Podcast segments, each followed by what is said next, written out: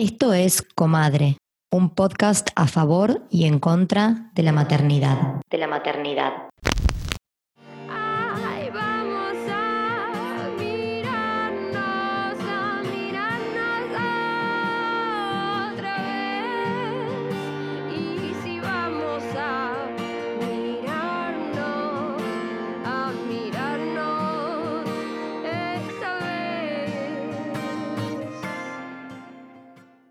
En este episodio hablamos de deconstruir la paternidad. De deconstruir la paternidad.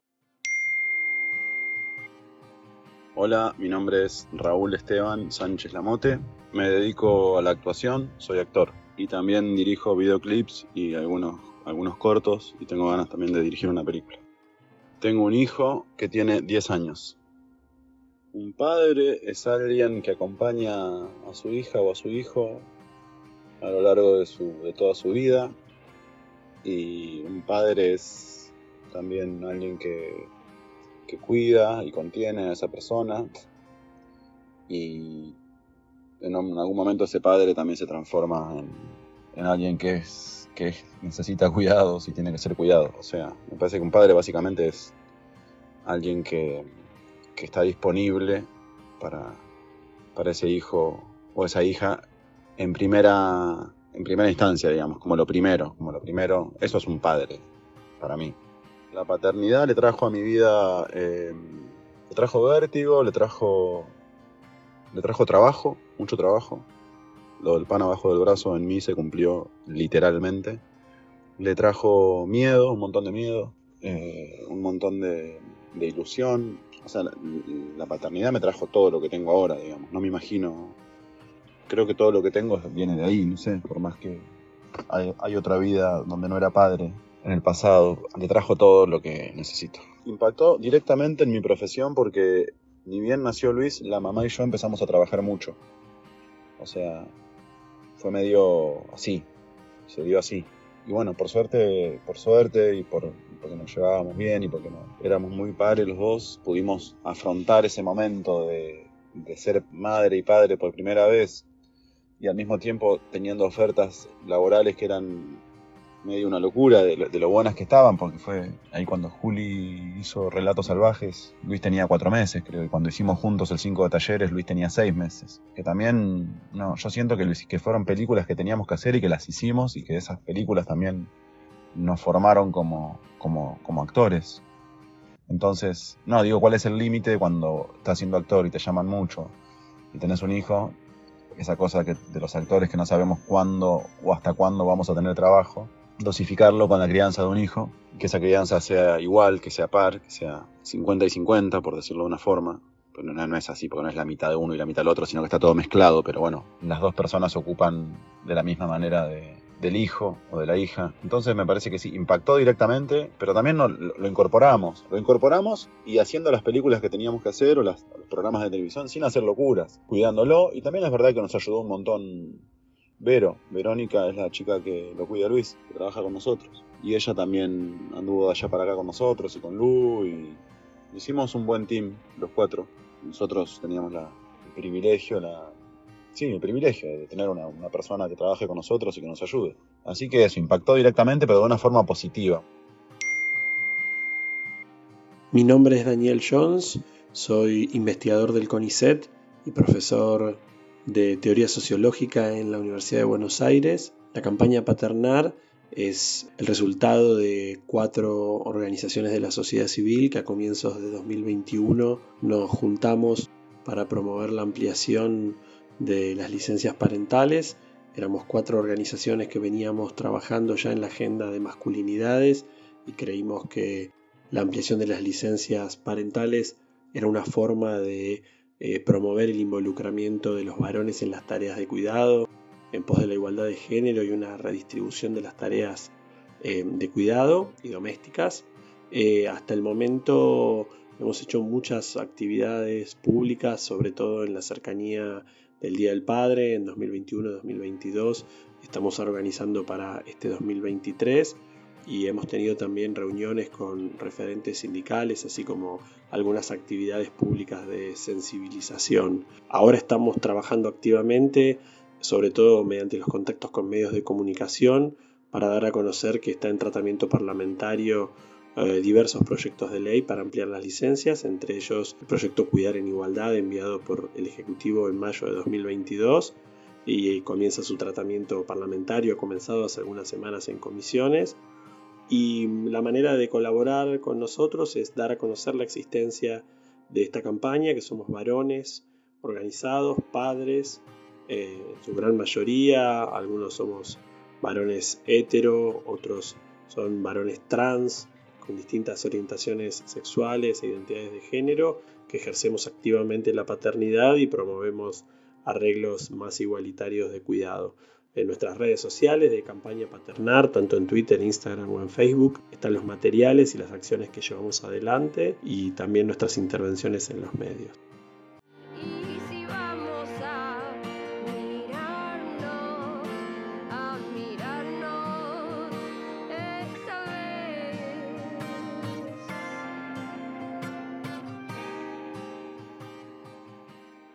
Estamos al aire. Estamos al aire. Oh, por Dios. No está Mercurio retrógrado, pero tuvimos ahí como unos tiki, tiki, tiki. Nuestro invitado, un amor que nos estuvo bancando la técnica. Bueno, cuarta temporada de Comadre, episodio. Cinco. Vamos, ella siempre sabe el número de episodio. Y un episodio re lindo porque se acerca el Día del Padre y queríamos, bueno, darle espacio a las personas que paternan en nuestro podcast, que son tan importantes como las personas que maternan, y tenemos un invitado muy especial. Pero bueno, voy a empezar por presentarme. Soy Victoria Viola, me encuentran en Instagram como B de Viola y encuentran a Comadre como arroba Comadre Podcast. Y yo soy Maki y me encuentran en Instagram como arroba Maki Álvarez T. Y como decimos siempre, si quieren colaborar con la producción de nuestros episodios, pueden suscribirse a través de Mercado Pago o donarnos cafecitos a través de la plataforma Cafecitos y si están en el exterior a través de GoFundMe. Exacto. Y último, último pedido.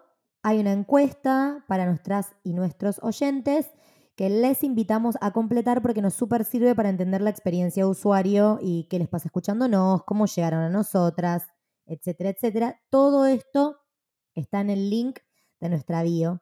Nos dan seguir ahí y en Spotify y todo, todos contentos.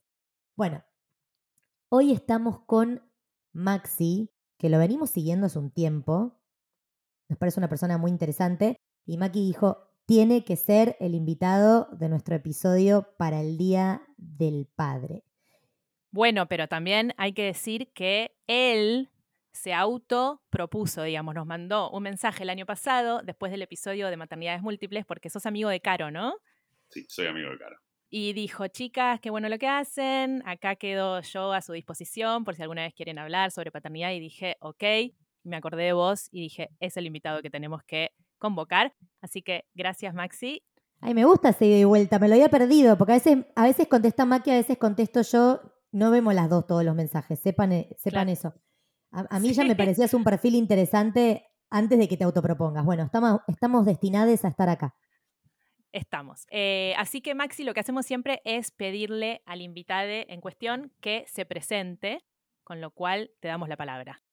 ¿Cómo andan, chicas? Muchas gracias. Eh, yo las sigo a ustedes también hace un montón y me tomé el atrevimiento de escribirles en ese momento porque realmente me gusta mucho lo que hacen y me gusta mucho también el enfoque que le dan, eh, que no es un podcast más de, de maternidades, sino que tocan un montón de temas que son como súper interesantes. Así que bueno, me presento, mi nombre es Maxi, eh, Maximiliano Kupferman, eh, yo tengo 41 años, soy papá, eh, soy pareja de, de Pilar, eh, compañero, eh, y mi hija tiene 7 años, mañana está cumpliendo 8 años.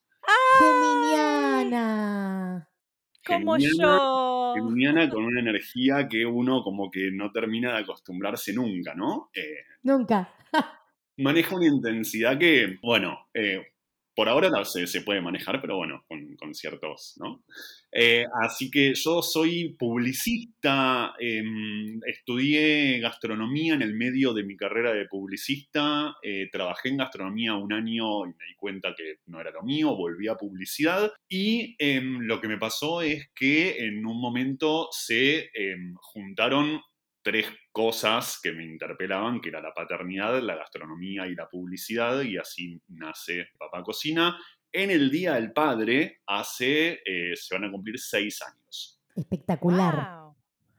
Qué buena idea tuviste ahí de integrar las tres profesiones. No, pará. Y re vanguardia. Porque ahora ponele que un papá que cocina, pero hace casi una década, un papá que cocina, era, era otra historieta. Sí, era otra historieta y era un momento en donde estaba como el primer auge del feminismo, o sea, como que ya se estaba como asentando, eh, o sea, como todos lo- lo- los, los nuevos feminismos, ¿no? Eh, y me pasó que, o sea, mi cuenta, yo sé, porque vengo al palo de la publicidad, o sea, como que el pico o el, el crecimiento fuerte de mi cuenta fue en ese momento porque fue un momento como medio justo y medio bisagra. O sea, yo salgo con una cuenta de que soy un papá y cocina y se ocupa y un montón de cosas en, en un momento en donde, o sea, como que realmente no había ni muchas cuentas de paternidad, ni muchas cuentas que mostraran, o sea, como tipo la, la vida desde el lado como de, de las paternidades, ¿no? Qué bien, qué bien ahí esa vanguardia. Em, o sea que cuando vos arrancaste, tu hija tenía dos anitos. Dos, dos años y medio, en realidad, sí. Ok. ¿Y cómo fue que tomaste la decisión de arrancar con este proyecto? Em, fue una prueba, o sea, yo siempre laburé en redes sociales, eh, bueno, siempre, ¿no? O sea, desde que, o sea, hace, en ese momento hacía, no sé, 10 años que laburaba en redes sociales y vi la oportunidad, o sea, como que vi que no había una cuenta de gastronomía apuntado a niños que la haga un, o sea, un hombre vi que no había muchas cuentas que mostraran eh, paternidades y lo, lo abrí como si fuera, ah, y estaba abierta el, el handle, estaba disponible el nombre de Papá Cocina, entonces, o sea, como que dije, es por acá. Eh, y la abrí y me autoprensé, o sea, como que tenía ya un poco de contactos, a ver qué pasaba. Y la realidad es que en un periodo como relativamente corto de tiempo la cuenta empezó a funcionar. Yo me empecé, yo empecé como a, a verle, porque yo, mi idea era hacer una cuenta como las mamás de Instagram, o sea, pero del lado de los papás. Claro, Oli a los dos años, neofobia total, crisis alimentaria, y yo con una cuenta de gastronomía.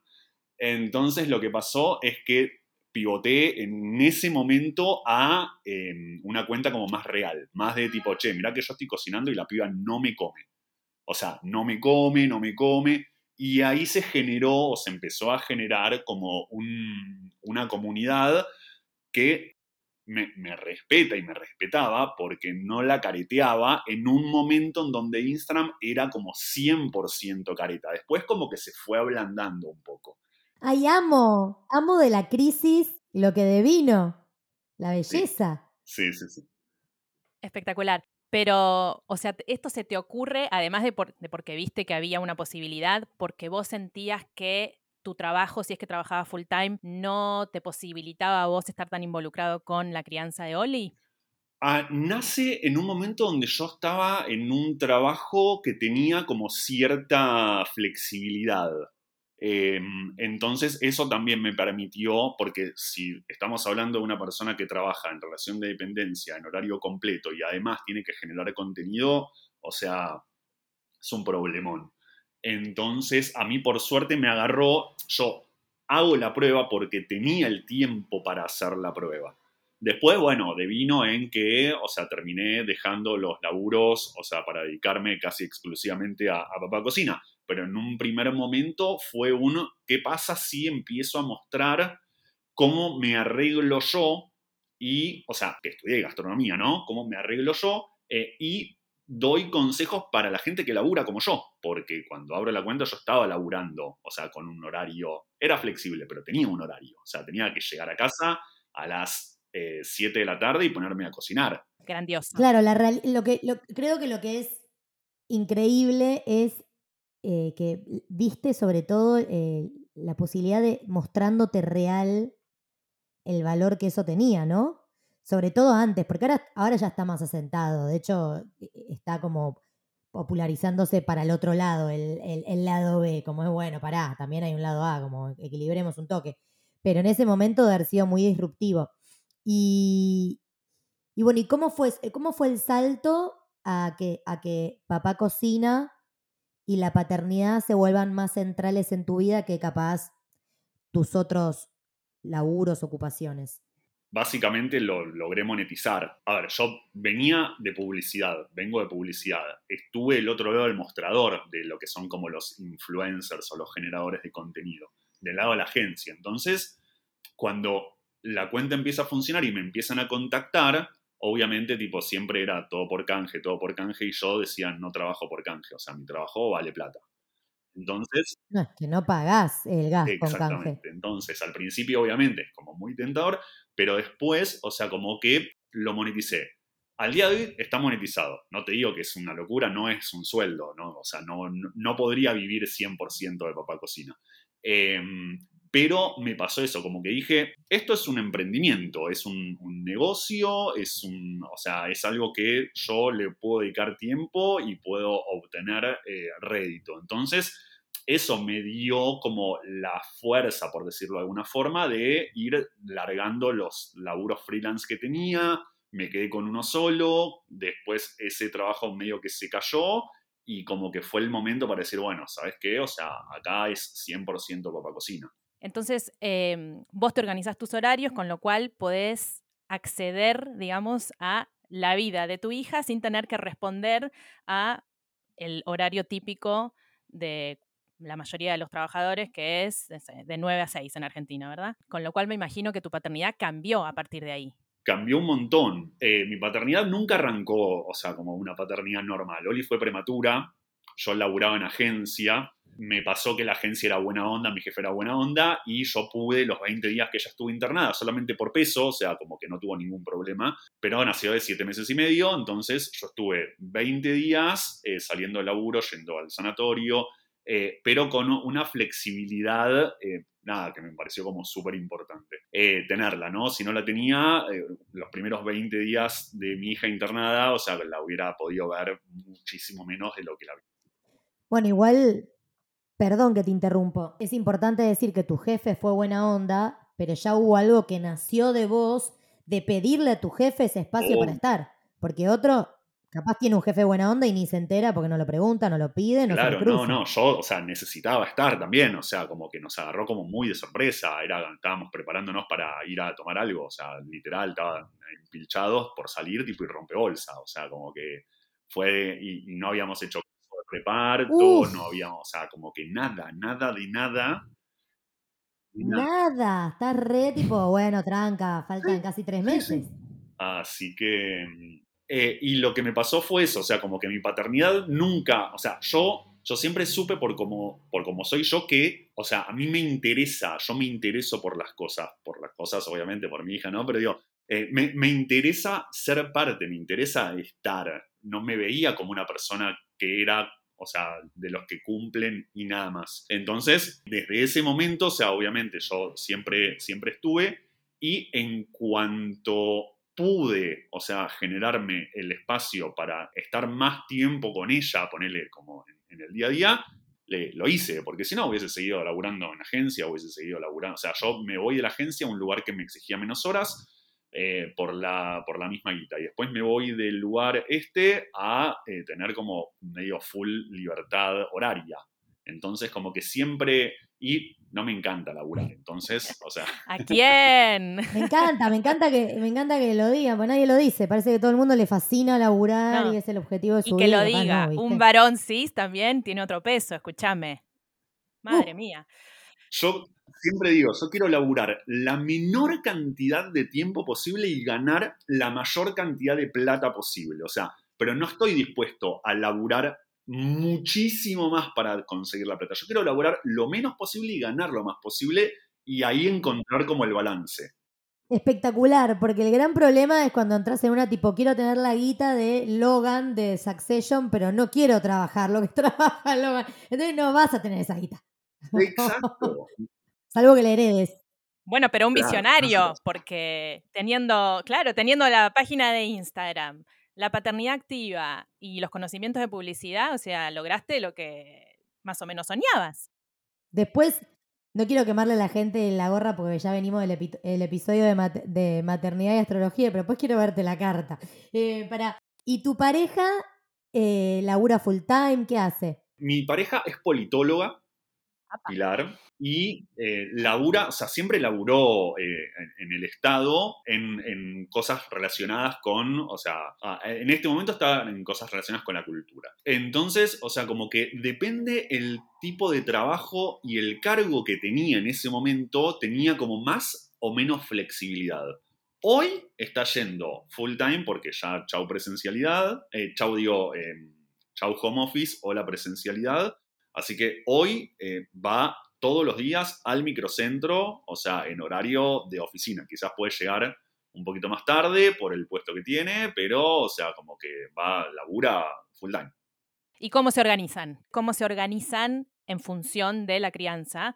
Eh, o sea, vos sos el que lleva a Oli al colegio, el que la busca, ¿cómo es? Tenemos, eh, desde que nació Oli, tenemos un Google Calendar compartido que lo recomiendo muchísimo.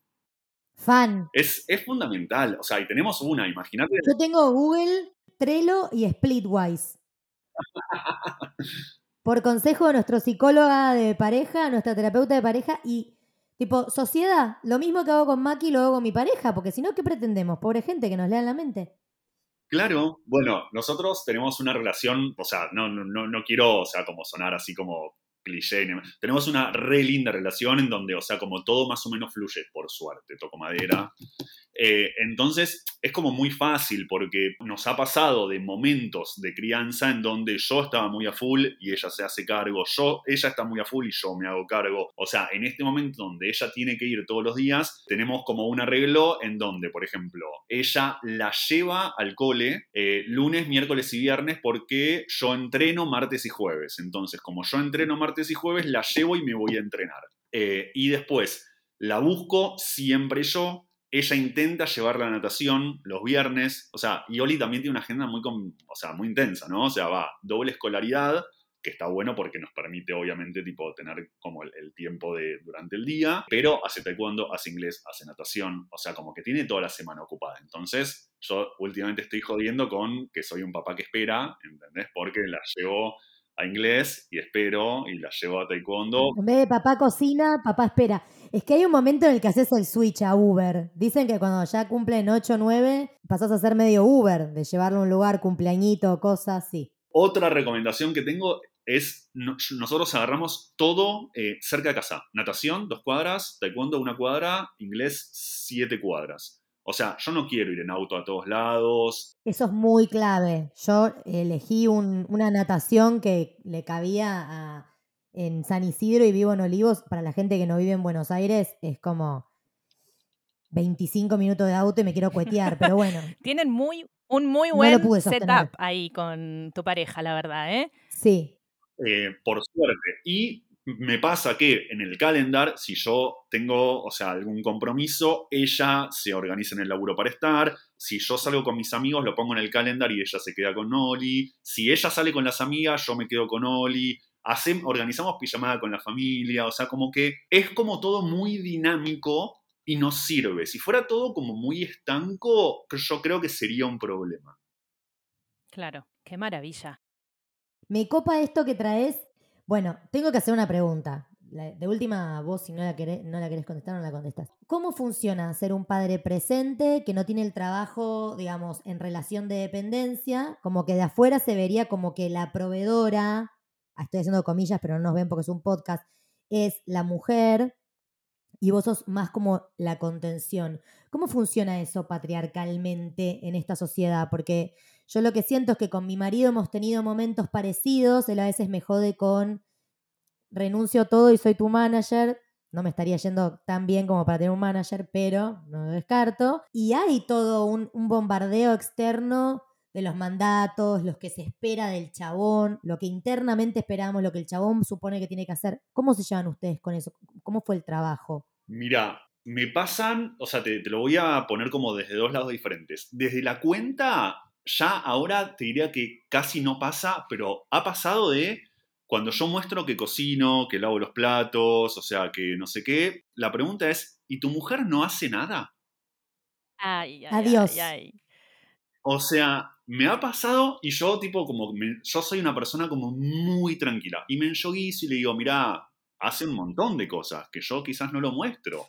Pero yo, me- o sea, te muestro lo que yo hago, pero no te voy a estar mostrando todo lo que ella hace. Por ejemplo, no sé, de la ropa, yo casi que no me encargo, quizás colgar el lavarropas, pero es algo que no está en mi cabeza. O sea, ella va, lava, eh, cuelga, descuelga, dobla, y no sé qué, y yo ni me entero, me entero cuando está la pila de costado, ¿entendés? Es responsabilidad compartida, que es a donde todos queremos llegar. 100%.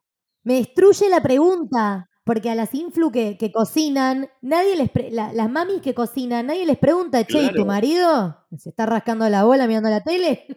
Bueno, por suerte pasa cada vez menos, te diría que ya casi que no pasa, pero cuando me pasaba, le contaba a Pilar, se cagaba de risa, ¿entendés? O sea, pero es eso, es como si yo muestro que yo cocino, que la busco, que no sé qué, que lavo los platos, y entonces la, la mujer qué hace? Es que es un hackeo compartido, porque digo, Pilar también ahí tiene que, tuvo que hacer posiblemente su proceso de, uh, hay, hay gente muy salame que está flasheando que yo soy ausente. Obvio. Entonces, ¿qué pasa? Cada tanto, o sea, como que terminaba en ese momento mostrando como el, el lado B, porque digo, bueno, nada, o sea, Un video de Pilar medio escondido mostrando a la Pilar doblando ropa, para que la gente se calme. Pará, y no estás contando que el Instagram de Pilar es Pilar no cocina o mamá no cocina, ¿cómo es? Pilar no cocina, ese se lo abrí en pandemia. Es porque, hermoso. Porque me, me pasó eso, o sea, Pilar no cocina en serio, entonces está bien que el, el Instagram es Pilar no o sea, tiene su Instagram personal, o sea, pero le abrí el Pilar no cocina porque me pareció genial. Pero escúchame, yo estoy con un gastronómico, no toco ni un tomate, olvidaste. Yo siempre jodo que Pilar, nosotros llevamos eh, do- 12, 12, tre- 11 años, 11 años juntos. Si me cocino 10 veces, 5 veces, una cosa por el estilo, o sea, posta, ¿eh? Pero está bien porque a ella no le gusta, no le gusta, no le divierte, no, no, no, le, no le es fácil, o sea, como entonces ah, no, no se ocupa. Claro, ¿para qué forzarlo? Amo que entre los dos rompen los estereotipos de género a morir. Es lo mejor. Y ese, para, ese es de cara a, a la cuenta. Y en la dinámica de ustedes, siempre podés elegir no contestar, tranca, ¿no? Pero en la dinámica de ustedes, ¿hubo algún momento disruptivo? Porque a mí, o sea, trayendo yo primero lo mío a la mesa, como para ayudarte ahí si querés traer lo tuyo, a mí me pasa que en nuestra casa también hay varias cosas que están como fuera de la norma, si querés, y muchas veces ameritó como una conversación de, che, ¿dónde estamos parados? A mí me está tocando un timbre esto, o que por momentos yo gane más guita, nos puso en un lugar de conversar de cómo nos sentimos con que yo gane más guita que vos, como, digo, porque hay un bombardeo, por lo menos a mí me pasa, yo tengo como un chip de, o sea, me quiero correr del varón proveedor, pero hay un lugar donde eso resuena. Entonces, Re, o sea, sí nos pasó, sí hemos tenido conversaciones y eh, como les contaba hace un ratito, o sea, es cíclico también. O sea, hoy, si no me equivoco, creo que Pilar gana más plata que yo, eh, pero en un momento yo gané más plata que ella y en otro momento ella ganó más plata que yo. Entonces, o sea, como que esa, esa dinámica es la que nos permite también como tipo no creernos cualquiera. Es como tipo, no, bueno, pará, o sea, porque sí he tenido una conversación de la variable de ajuste hoy soy yo. Si Oli tiene que estar en el cole y la tiene que ir a buscar a alguien, soy yo. Si la tiene que llevar a alguien a algún lugar, soy yo. Si tiene que ir al pediatra y Pilar justo no podría llegar por un tema horarios, voy yo. O sea, entonces, como que no, no recuerdo si hemos tenido como una conversación, pero está sobre la mesa él, no sobre exijas el tema de si querés que yo gane más plata, que no es el caso, pero si vos querés que yo gane más plata, bueno, yo me voy a tener que dejar de ocupar o voy a tener menos tiempo que antes. he retenido esa conversación, sí. Por eso, si pasa algo que como yo laburo en redes, es como cuando estoy echado con el celu, es, ¿estás trabajando o estás boludeando? ¡Ay, Dios! No. Re- Igual viste que es medio trampita. No sé, si estoy laburando y estás boludeando. que Pilar no se entere, pero yo hago trampa. Eh, pero, ¿qué pasa? Eh, ¿Por qué? Porque me dice, porque si estás boludeando, o sea, necesito que me hagas un favor. Si estás trabajando, no te jodo. Entonces, existe esa dinámica, o sea, no tenemos una relación perfecta ni mucho menos, pero sí es una relación, o sea, en donde las cosas fluyen, en donde si tenemos alguna traba, lo charlamos. Después el tema del, del macho proveedor y de eso, y, o sea, nunca, nunca fue el caso. Yo soy como más ordenado con los números, entonces, o sea, como que soy como el que más o menos intenta tener como las finanzas eh, ordenadas, pero vos decías lo de Splitwise, no, o sea, acá es al libre albedrío, o sea, como que se pagan las cosas y como, che, necesito plata, me da plata y si sobró plata... Nosotros también, ¿eh? Ah, Pero lo usé como app macanuda para entender en dónde se está yendo, como tener los gráficos escupidos, como que me lo sistematizó. Yo eso no lo podría hacer porque Pilar es un desbole. Entonces, eh, o sea, como que no, en algún momento lo, lo, había intentado. En vacaciones lo hice solamente para saber cuánto gastamos en, en, las vacaciones porque era todo como muy en efectivo. Nos fuimos a Catamarca, era todo muy en efectivo, muy no sé qué. Entonces era como tipo, bueno, a ver cuánto nos salieron las vacaciones. Pero, o sea, como que es esto, es como muy, muy dinámico y en algunos momentos yo voy a estar mucho más cargado y en otros momentos ella va a estar mucho más cargada. Igual ella es una madraza también y siempre intenta hacerse eh, horarios y huecos como para ir a los actos, ir al pediatra, o sea, las cosas como entre comillas importantes, ella no se las quiere perder. Siento que acá hay una llave, te escucho y, pienso, porque hay muchas eh, madres o, o, personas sociabilizadas como mujeres que criamos niñas que estamos buscando una nueva, una nueva paternidad, una nueva masculinidad, y queremos que nuestros compañeros habiten ese color más blando, pero cuando vamos a lo económico y al aporte, sigue habiendo una exigencia en torno a cuánto traes y a ser exitoso y me calienta que te vaya bien. Entonces, lo digo en voz alta porque es algo que veo con mis amigas y porque es algo que hemos charlado mucho con mi pareja. Hay un punto donde como mujeres o como madres tenemos que empezar a entender que esas nuevas masculinidades, esas paternidades más presentes y de algún lado tienen que soltar como un poco más de tiempo o capaz, de, si dedicas más a, la crianza, efectivamente eso se ve reflejado en el trabajo, porque si nos pasa a nosotras, también le pasa a los padres. Digo, y ese diálogo siento que las mujeres todavía no lo internalizamos, como que pedimos cambios, pero no queremos soltar la figurita del chabón que provee, en el sentido como él la gana, Sí, pero eso sigue sucediendo porque el patriarcado caló tanto adentro de nuestros cuerpos y nuestras mentes que es muy difícil correrse de ese lugar. Eh, por eso es admirable que ustedes lo promuevan, lo difundan, lo militen. Si bien obviamente que las cosas están cambiando, por lo general el rol de la... ¿No? No, es que faltan. Faltan, eh, faltan eh, falta de representatividad. Yo siempre lo, lo hablo con mi pareja como ¿Con cuántos de tus amigos vos podés sentarte a conversar sobre lo que te interpela como padre? Y no, eh, la Jabru no sé qué bola, eh, no, esa mierda me, me, muero. Sino como lo que sentís, los desafíos, eh, los conflictos, lo que te devuelve la paternidad a nivel reflexivo. ¿Con cuántos varones se puede abrir ese espacio? Porque las minas estamos generando círculos de palabra, el coso del útero, el no sé qué bola. Estamos todo el tiempo ahí, tuki tuki, laburando nuestra interioridad. Y siento que del otro lado es menester que haya personas que estén comunicando lo que estás haciendo vos, Maxi, porque no sé si yo estoy errada y no estoy viendo el nicho indicado, pero no veo mucha representatividad en ese sentido. No, no, no hay. Y me pasa a mí también con mi grupo de amigos, que como ustedes dicen, yo tengo, no sé, dos o tres con los que podría hablar como de, paternidad, pero también es un tema muy de, del hombre, ¿eh? o sea, como que tengo la suerte de poder hablarlo con Pilar.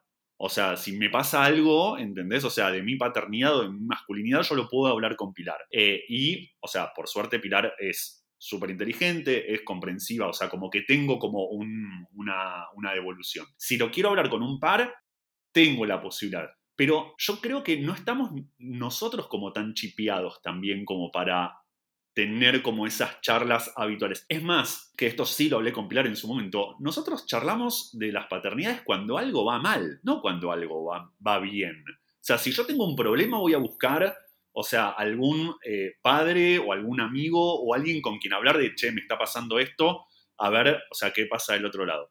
Pero los logros, los festejos, las cosas, o sea, como que en general como que no, no, no sé si es que no nos surge o no me surge, o sea, pero sí es verdad que no hay como ese, ese círculo o, o ese, como, como es que, se llama eh, cuando hacen como de- de madres, o sea, La tribu. la tribu, no, hay- no hay tribus, ¿entendés? Re. Y siento que, bueno, a ver, capaz tu generación es la primera, nuestra generación es la primera, pero a los varones se lo. Ayer escuchaba un podcast sobre la herida paterna, un podcast de Estados Unidos muy zarpado sobre la herida paterna y cómo, cómo cala en, en, en todes, tengamos el género que tengamos. Y se hablaba un poco de eso, como que a los varones se los educó mucho para no llorar, como que llorar no está bien, como que la vulnerabilidad es algo que no se habita. Entonces, si a vos te criaron con ese mensaje, a mi viejo seguro, ponele. Tu generación siento que un puntito menos, nuestros hijos van a hacer otro baile, pero es como difícil abrir a palabra y vulnerabilizarse, porque no es algo que lo tienen como tan a mano. Digo, a mí se me prende fuego el rancho y tengo cinco amigas que la llamo, puedo llorar, decir bestialidades, me contienen, me reorganizan y me devuelven. Pero también aunque no se te prenda fuego el rancho, que es lo que decía Maxi, podés hablar de cosas que disfrutás o cosas que tenés en la cabeza. Por ahí los varones lo que hacen es estirar y cuando ya están en el pozo, ahí es cuando dicen, ok, por ahí puedo hablar con alguien. Eso, es como que llegan al límite, ¿no? Sí, a ver, no sé si el límite, pero es. no, sí, está bien, es el límite, porque si vos no podés resolver, vas a querer hablar con alguien. O sea, pero si vos. Es, es, sí, es cuando necesitas ayuda, básicamente. Porque, a ver, a mí me pasa, yo soy como súper pragmático, o sea, hago terapia también, entonces como que digo, si yo lo puedo resolver, ¿para qué le voy a romper las bolas a un amigo? ¿Entendés? O sea, como que ese es el... Me parece que pasa por ahí, pasa... No, y vos pedís ayuda. Claro. Hay chabones que directamente se ahogan solos porque la ayuda no es algo que se puede pedir. Y se enferman, por porque si esto lo llevas a la salud, las masculinidades y la salud, ahí hay tela para cortar hasta el fin de los días. Mal. Y, y digo, lo que a mí me sanó una tribu, que nosotros en comadres siempre hinchamos los ovarios con la tribu, digo, ¿por qué razón no hubiera sido de la misma manera para Fran? Capaz Fran hubiera requerido tener un espacio de pertenencia donde llegó el laburo requemado y la encuentro a ella partida, la casa es un caos, como seguro que hubiera necesitado. De hecho, yo lo cuento en el episodio que hicimos con Macuni, interrupción gestacional, cuando el año pasado perdimos un embarazo. Yo tenía una red de contención de 10 amigas escribiéndome que me venían a ver.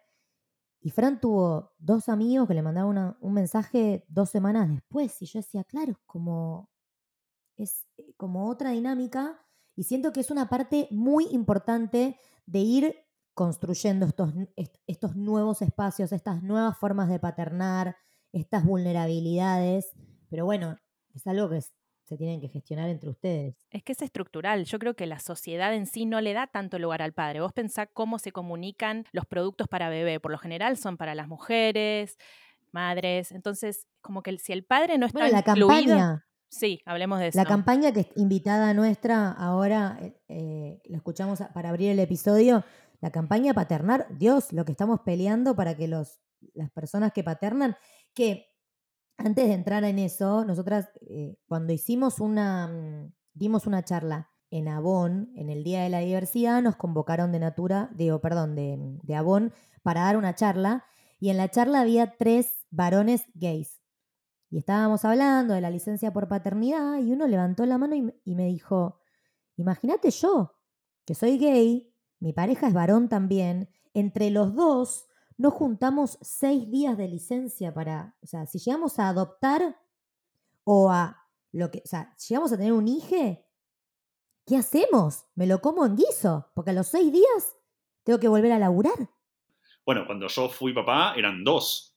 Siguen siendo dos. Ah, bueno, siguen siendo dos, ok. Eh, a mí me pasó de nuevo, o sea, imagínate, 20 días con Noli internada y yo tenía por ley dos días. Eh, y tenía que volver a laburar, ¿entendés? Entonces, eh, es, es como, eso también, como a nivel de, de prematurez, que son un millón de casos, que eso también a mí me pasó con el tema de los prematuros, que es un poquito quizás lo que, lo que dicen ustedes, quizás a nivel mujeres, como que se sabe más porque tienen como más red y saben que, que la prematurez existe y demás.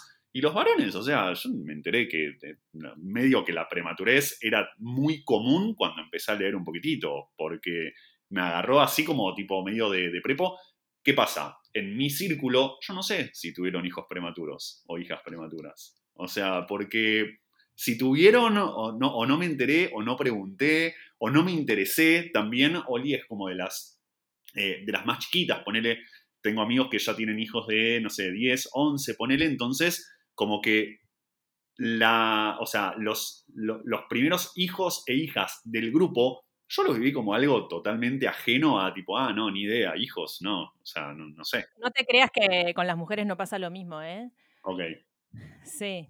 Em, yo hago un mea culpa también, porque para nosotras, creo que Vicky, vos también estás en este bando, la maternidad era como Sí, un re, lugar uh, de. esta que se metió. Sí, sí, sí. Puta, se metió en este bardo, suerte, me voy a tomar un vino, qué paja.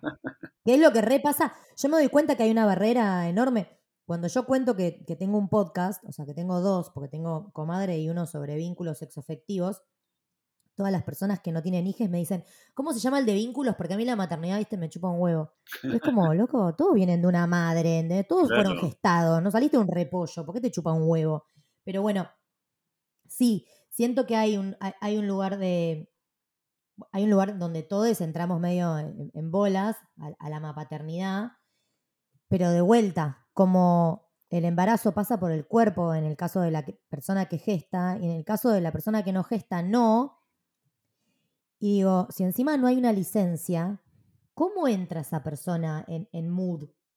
Eh, no, es, es muy difícil, muy difícil eh, entrar, o sea, como en- entre comillas, ¿no? Porque a mí un, un conocido, un amigo, me dijo algo muy divertido que es hasta los seis meses, el, una vez que nace la criatura, hasta los seis meses el hombre, o sea, sirve para acompañar. O sea, ¿por qué? O sea, por la dinámica, ¿entendés? O sea, más que acompañar, uno no puede. Y creo que en su momento me dijo tipo, y además es aburrido. Y es real, que, porque nos sentimos afuera, porque decimos como, yo estoy, porque me necesitas, estoy, o sea, Pilar volvió a trabajar, no se pidió la licencia extendida, sino que después, o sea, volvió a trabajar medio al toque, después se arrepintió, o sea, como que le hubiese gustado con el diario el lunes, como que seguir un poquito más de licencia, eh, pero era, yo volví a trabajar y obviamente me entregaban el paquete así, y yo tipo, nada, volvía cansado de trabajar, pero claro, ella estaba cansada de todo el día con, con Oli en casa. Entonces, te si vos trabajás todo el día afuera, te cuesta entrar en el juego, ¿entendés? De entender que tenés que crear el vínculo, de entender que la otra parte tipo está totalmente quemada y que necesita, o sea, como tipo eh, un volver a ser eh, mujer y volver a ser persona tipo por un ratito. Y todo eso, si no te lo dicen o no te informas, te pasa por el costado. No, yo vuelvo a trabajar, estoy recansado, me quiero tirar en el sillón. Y, o sea, sí, está, pero tuvieron ocho, las ocho horas que estuviste trabajando, fueron ocho horas que estuvo dando teta y llorando, ¿entendés? O sea, como es difícil si no hay buena comunicación entender también eh, que, o sea, nos la tenemos que fumar, o sea, básicamente. ¿Entendés? Tenemos que acompañar estoicos, ¿entendés? Eh, te guste o no te guste. Es que no hay información. Vos pensás que por ahí la acompañaste o fueron juntos a un curso preparto y te explican, ponele, eh, bueno, ah, claro, porque es prematura, pero bueno, em, te explican un poco lo que es el parto, ¿no? Ponele, eh, de manera hegemónica. Después viene el posparto y no te dicen nada. Y llegas ahí, se viene la noche y ninguno de los dos entiende nada. Entonces, falta mucha información. Por eso nació este podcast, básicamente, pero más para el, el- el- el hombre, el varón. Clave, Macuni, nadie sabe nada, porque yo tampoco sabía dar la teta, yo tampoco sabía dormir, yo tampoco sabía poner un pañal. Digo, Pero por lo menos hablamos y podemos acceder ¿no? a información, digamos, podemos hablar con alguna amiga, preguntarle, los varones por ahí lo tienen un poquito más vedado. Sí, eh, y bueno, a ver, eh, a nivel podcast, incluso también yo tenía ganas de arrancar un podcast, después quedó ahí como, bueno, en algún momento. También faltan podcasts de, padres, o sea, hay como dos, ponele, el de Pa, que lo lo invitaron ustedes, eh, que, que lo escuché todo, espectacular. O sea, porque es empatizar y es escuchar que, que, un hombre, o sea, como que ya sabemos que los hombres más o menos pensamos todos iguales, ¿no? Pero digo, como la, la, visión de, del hombre que está hablando de una paternidad múltiple, o sea, de, de, de lo, un separado, o sea, como que eh, es entender, o sea, es que te hablen con las mismas palabras, porque vuelvo a lo que decían antes, el tema de cómo está la información y cómo están la, venta, entre comillas, de producto. Todo apunta a la mujer. Entonces, o sea, como que el, obviamente el, el, tono y obviamente el cómo se le habla a una mujer no es igual de, o sea, de cómo se le habla a un hombre. Pero todo, todos los productos, todos los productos, porque también todos los productos de limpieza de la casa, nadie le habla a un tipo. Aprovecho eso para, ahora que estamos hablando de distintos tipos de paternidad, para que le demos un espacio a nuestro invitado, que es un papá soltero, para que nos cuente su experiencia paternando en una familia mono-homo parental. Hola, soy Salvador Loyo, tengo 35 años y tengo un hijo que se llama Lucio que tiene 4 años y soy un papá soltero. Somos una familia mono-homoparental. Mono porque solo hay un papá, homo porque soy abiertamente gay. Y yo creo que el mayor reto al que me enfrento en este tema de ser una familia diversa y de ser un papá soltero es que la crianza todavía se piensa que es exclusiva de las mujeres y entonces estamos redefiniendo la paternidad a través de visibilizar la masculinidad. Y estamos demostrando que los hombres también podemos y debemos cambiar pañales, revisar mochilas, estar en el grupo de WhatsApp de la escuela, saber el nombre de los amiguitos y amiguitas de nuestros hijos. Y la verdad es que es un reto muy bonito. Es un reto muy bonito porque permite tanto a las mujeres poder hacer otras actividades como a los hombres hacerse cargo también de la crianza y crear un vínculo mucho más bonito con, con sus hijos, con sus hijas. ¿Qué diría yo que es lo que necesitamos las familias diversas, los papás solteros, las mamás solteras? Necesitamos que la gente entienda que hay muchos tipos de familia y que mientras haya amor, mientras haya respeto, mientras haya responsabilidad, todos los tipos de familia son igual de valiosos y que no, no, no tenemos por qué tratar de encajar en el modelo tradicional a los otros tipos de familias, porque en realidad hay muchos tipos, muchas formas, muchos colores de familias y todas podemos convivir perfectamente sin importar cuál es nuestra composición. Está bueno escuchar un papá que paterna mano a mano, porque ahí no hay ni acompañamiento, ni teta, ni madre que sepa. Digo, es un re desafío y te enfrentás además a todos los prejuicios de la sociedad, porque la sociedad está más acostumbrada a ver madres solteras. Dos ejemplos que me pasó que los tengo como marcados a fuego porque es como esa bronca que decís, dale. Contá, contá. Eh, cumpleaños, Oli chiquita con pañales, se hace caca la, la, voy a cambiar, o sea, la agarro, tipo, yo estaba solo porque Pilar creo que no, o no podía o, no quería, no importa, o sea, yo estaba solo en el cumpleaños eh, con, con, Oli y la agarro, la llevo a un costado y se acerca la, la mamá de, o sea, de, de, un amigo, no me acuerdo bien quién era, pero una persona de, no sé, 60 años, como si fuera mi mamá, ¿te ayudo? Y yo la miro y le digo, no, gracias, ¿entendés? O sea, ¿por qué alguien pensaría que una persona, un padre que está solo en un cumpleaños con una persona que tiene pañal, no sabe cambiar un pañal o necesitaría ayuda? Me cayó como el orto, como el orto, con mi mejor cara de tipo, no, no, no pasa nada, gracias. O sea, la cambié en dos segundos y, o sea, ya está. Eso también es infantilización. No, y la descalificación, como pobre, estás solo está solo con la hija. Nadie dice eso cuando una mina sola con un pibe.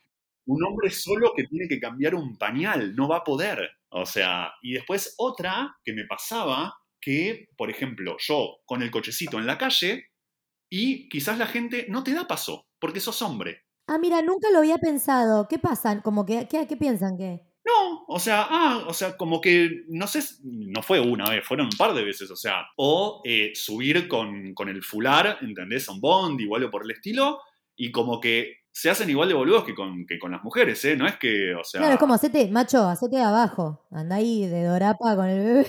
Y yo me cagaba, me cagaba de risa porque Pilar tiene una personalidad que, tipo, ponía un pie con el cochecito en el vagón del sur. Te taclea. Asiento, ¿entendés? O sea, y, y yo, a- o sea, soy como un poco más, más tímido en ese sentido, pero claro, ahí entendía, porque básicamente si no lo pedís no te lo dan, pero el ser hombre es, no, pero vos podés estar parado si sos hombre. No importa que tengas una criatura. Claro. Datos que construyen a el chabón que pueda solo, que se haga de abajo. Bueno, una charla que yo tuve con, con Pilar, eh, me acuerdo, no me acuerdo bien como el contexto, pero le dije, yo solo no puedo. O sea, como que me parece que fue en un momento en donde ella estaba laburando mucho, eh, o sea, y como que le, dije tipo, che, de mil amores, o sea, pero yo necesito que vos me des una mano. Que es esto de, de las dinámicas que hablábamos antes.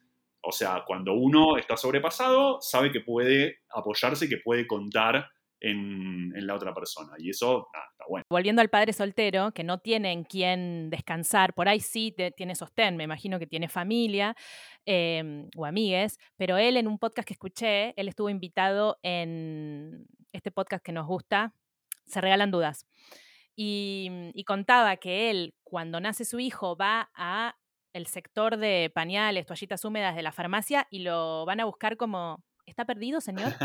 ¿Dónde quiere ir? o sea, no, no encajaba, estaba fuera de lugar, un hombre buscando productos para bebé. Claro. Creo que ahí radica eh, un desafío que tenemos como sociedad. Y yo lo, lo hablo mucho con mis amigas, que a veces les agarra el ataquecito de tratar al marido como un asistente pelotudo. Le digo, ojo con eso. Como, no, no eh, lo dejo, lo dejo con los chicos y no sabes la ropa que les pone, los viste con cualquier cosa, no se puede confiar. Y digo, bueno, paréntesis, acá estoy tirando una bomba, pero si vos hablas así de tu pareja, ¿qué carajo haces en pareja, no? Primero, como ya activa un protocolo, porque no podés pensar que la persona que tenés al lado es tan salame e insistir. Pero bueno, al margen de eso, porque cada uno tiene la pareja que tiene ganas, como siento que también hay una responsabilidad de dar un paso al costado y darle margen a las personas que paternan para que vuelquen su color en la paternidad. Y si lo quiere vestir con rayas y lunares, ¿y qué va a pasar? ¿Qué pasa si el pibe sale mal vestido a la calle? ¿Cuál es el problema? ¿Qué somos? ¿Las Kardashian? Tipo, yo no tengo un paparazzi que me va a sacar fotos. Pará, porque eso, o sea, es un laburo que tienen que hacer las mujeres, que Pilar lo hace constantemente porque es exactamente lo mismo. Yo no sé combinar la ropa, no me importa. Eh, hay ropa de colegio y hay ropa de salir. No me importa. O sea, como que si está cómoda, Oli está cómoda. Entonces, eh, en una vuelta me empezó a criticar y yo le dije, si vos no te ocupás, no me critiques. Clave. Pero en este caso puntual de la ropa, ¿eh? Porque, ¿Por qué? Porque Pilar tiene sus looks, o sea, como que le encanta la ropa, combina todo, no sé qué, quiere que Oli esté perfecta, etcétera, etcétera.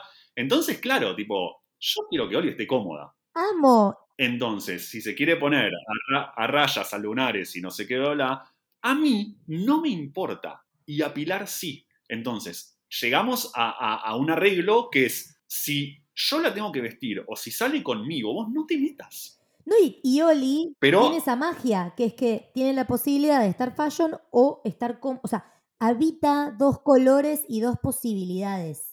Exacto. Pero es un laburo heavy, ¿eh? O sea, porque Pilar la ve, o sea, y como que me mira diciendo, dale, ¿en serio le pusiste de nuevo ropa del colegio para salir? Es un laburo heavy, pero siento que del otro lado están las mieles de delegar. A mí me parece el paraíso. Que yo pueda salir y no me preocupe por qué se va a comer, si se va a bañar, que se va a dormir a la hora que se... O sea, confío.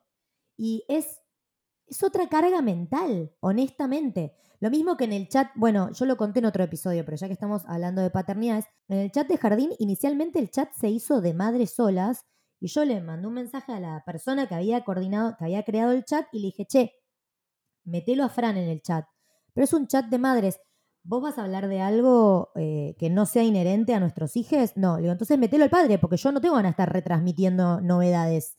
Claro. Y cuando lo metieron a Fran, Fran metió como un sticker de no me dejen solo, y un par de madres empezaron, ah, ¿puedo meter al papá?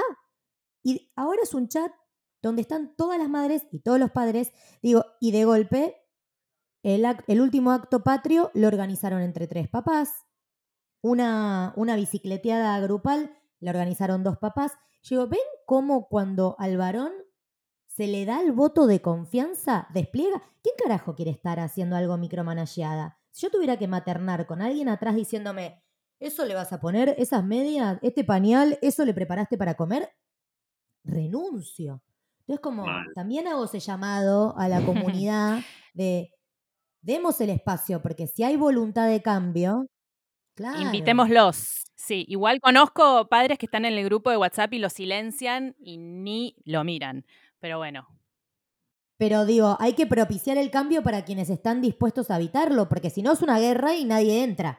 Totalmente de acuerdo. Y otra cosa, eh, vos que trajiste la- las fiestitas de cumpleaños, también me parece que está en nosotras incluir a esos padres que van al cumpleañito de la Ay, hija, el, hijo, porque...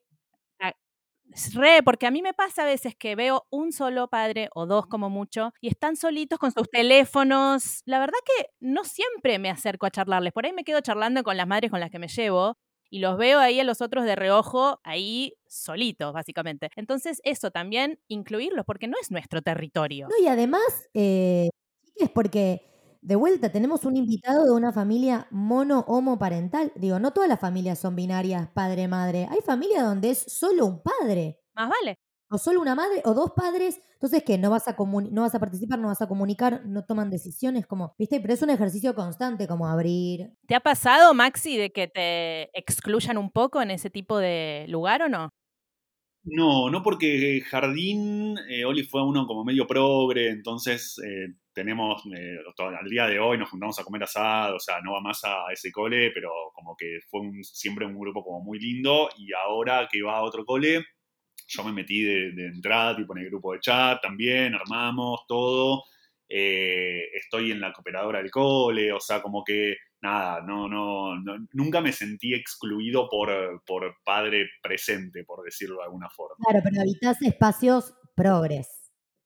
Sí, a ver, el jardín era progre, ahora Colegio del Estado, cero progre, pero eh, pasa que pegamos buena onda con cuatro o cinco familias que somos todos más o menos lo mismo, o sea, se ocupa el papá, se ocupa la mamá, se ocupa el papá, se ocupa la mamá, o sea, como que no soy como el, el distinto, o sea, nunca en ninguno de los grupos de padres yo terminé siendo como el distinto, sino que soy uno más. Joya. Sí, Porque no en todos los espacios existe esa desigual, esa igualdad, perdón.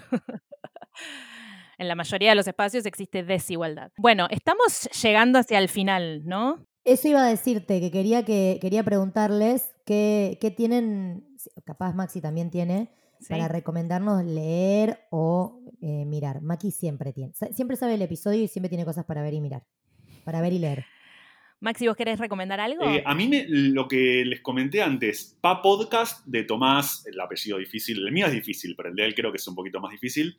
Eh, Grunauer, creo, una cosa por el estilo. Tommy Gronauer, lo queremos mucho, es amigo de la casa. Me gustó muchísimo, me gustó muchísimo.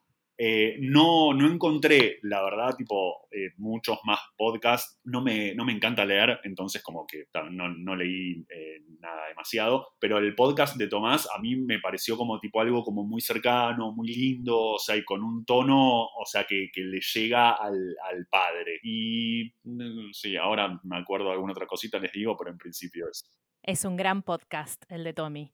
Em, bueno, yo tengo algunas series, por ejemplo, Breathers es una serie británica, creo que está en HBO, acá salió en la BBC o en Channel 4. Bueno, Después vienen todas, tipo, no está, no está en Netflix Argentina. Bueno, nosotros tiramos contenido y si no está, chicas, bueno usen sí, búsquenla, Breathers, ¿Qué es de? Martin Freeman, que lo amo, es un retrato muy espectacular de una familia de clase media, heteronormada, con dos hijas que van creciendo y la paternidad muy presente. Después, la película El Suplente, que es una película argentina que está en Netflix, salió hace poco, con Juan Minujín, que habla de la, de la paternidad desde el lado de hijo y del lado del padre, y también él paterna a sus alumnos. Él es un profesor suplente de literatura, es muy buena la peli. Y después hay una serie para niños, niñes, que se llama Bluey, ¿la ubican? No. Sí, la amo. Floro ama Bluey. Bueno, mis hijos son fanáticos. Y ahí muestran a un padre presente. La mamá está mucho más chill, como haciendo más su vida, y el padre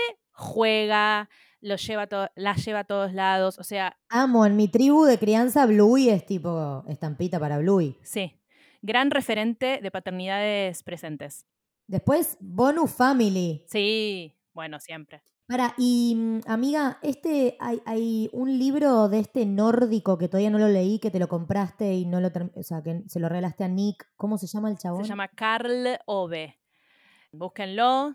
Sí, es como el único escritor varón cis que habla sobre la paternidad, creo. no, mentira. Alejandro Zambra, que es escritor chileno, uno de mis preferidos, tiene un libro que se llama Poeta chileno, que es una maravilla, y acaba de sacar otro que se llama Literatura infantil, que entiendo que también es sobre paternidad, así que búsquenlo. Me lo recomendaron, me dijeron que era para este episodio. Ok, y después está uno que se llama Umbilical, de Andrés Neumann, un escritor argentino que vive en España. Y hay otros más, o sea, después podemos seguir recomendando en Instagram. Bueno, el de uno más para decir nada más, que es el de nuestro invitado del podcast del episodio anterior de paternidad, el marido de Gabriela Biener. Uy, no estamos solos. No, solo quedamos nosotros, se llama. Excelente, Jaime. Sí. Solo quedamos, solo quedamos nosotros. Por si el público se renueva, seguro que hay gente que ama a Maxi y van a llegar por primera vez a nosotras por eso. Exacto. Así que bueno, todos esos libritos. Bueno, Maxi, tres millones de gracias por tu tiempo, por la paciencia con los problemas técnicos y gracias también a nuestros invitados que abrieron el episodio y se tomaron el tiempito de mandarnos un audio. Yo te preguntaría para cerrar, ¿qué le dirías a un padre que acaba de iniciarse en la paternidad? que se prepare. no, que, a ver, eh, algo que, que me, que, que sí me parece que es como muy lindo decir es que de todo lo que lea y de todo lo que se informe, o sea, nada va a ser exactamente así. O sea, porque todas las paternidades son diferentes, todos los niños son diferentes, entonces que eh, intente encontrar eh, su, o sea, como su forma de paternar eh, y que se pone cada vez más divertido. O sea, que, que- que la verdad que es, es muy lindo, Acuerdo. que es lindo estar también y que es lindo eh, ver cómo, cómo, cómo crecen, cómo evolucionan. O sea, como que me parece Mágico. es, es muy flashero como de repente, tipo, ya escribe cursiva y a- el año pasado, ¿entendés? O sea, como, no sé, eh, no se le habían caído los dientes, ¿entendés? O sea, como, es, es todo como muy mágico. Entonces, nada, que lo disfrute. Ay, re, Qué bueno. re, esa es la palabra. Mágico, a veces mágico Voldemort, a veces mágico Harry Potter, pero mágico siempre. Bueno, muchas gracias, Maxi. Bueno, Maxi, gracias, gracias por todo. Gracias a ustedes, chicas. Un placer.